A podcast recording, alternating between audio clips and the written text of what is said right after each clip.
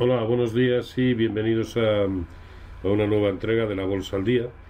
Que bueno, la verdad es que podríamos llamarlo la bolsa semanal, la bolsa mensual o la bolsa trimestral, porque como no sucede absolutamente nada, y eso que seguimos teniendo candentes los factores que en los últimos tiempos han influido sobremanera en la evolución de los índices. ¿no?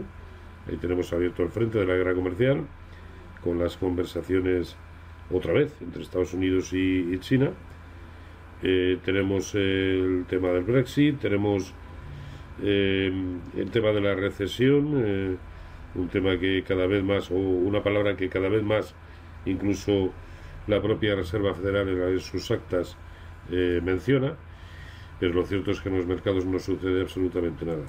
Observen el DAX, fíjense, tres días consecutivos moviéndonos exactamente en los mismos niveles entre precio y apertura vela blanca, vela negra, vela blanca, hoy que toca, pues por pinto, pinto, golgolito, pues vela negra. Mm, pero vamos, por, por pura estadística.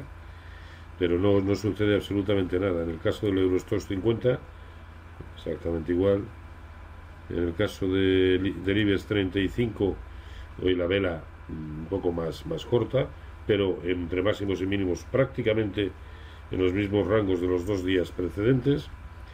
Por lo tanto, siguen siendo válidos aquellos niveles que hemos venido mencionando en los últimos días, últimas semanas incluso, aquellos niveles por encima o por debajo de los cuales las cosas pueden empezar a tener un cierto sesgo tendencial. ¿no? Observen, Dow Jones, hueco a la, bajo, a la baja, pero hueco al alza, hueco a la baja, pero hueco al alza, SP500, otro queso gruyer, lleno de huecos sin ton ni son, el Nasdaq 100, los huecos, en fin, que es que no sucede absolutamente nada y tampoco nos tenemos por qué empeñar en buscar eh, lo que no existe. Eh, el bono alemán, observen también, dos, tres semanas con un escenario muy lateral, muy lateral sobre todo para lo que es este, este subyacente, ¿no? Dentro de la irracionalidad que en el largo plazo sigue suponiendo, que los eh, precios estén a estos niveles y por lo tanto los tipos de interés a los que están. El bono americano, un pequeñito respiro que ha dado, pero tan próximo a zonas de resistencia que vuelven a implicar inversión de la curva, en fin.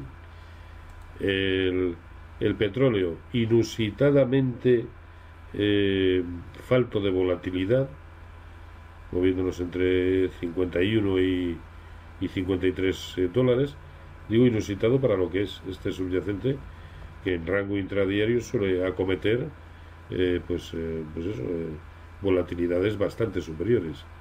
El oro, observen, eso es totalmente lateral y, y falto, falto de tendencia. El euro dólar, lo mismo, cada vez que se acerca a la directriz bajista, vuelve a tirar para abajo. Y es que poco más poco más. Eh, así que eh, seguimos diciendo lo mismo. De momento, la única operativa que cabe ha de centrarse en el muy corto plazo, prácticamente en, en scalping, y quienes no sepan o no controlen esta operativa, pues simplemente abstenernos, que al fin y al cabo lo único que estamos haciendo es ahorrarnos comisiones.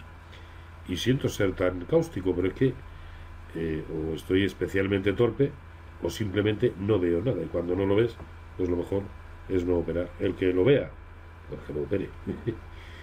Eh, pues nada, señores, sin más, eh, feliz negocio, si es que ha lugar, y hasta mañana.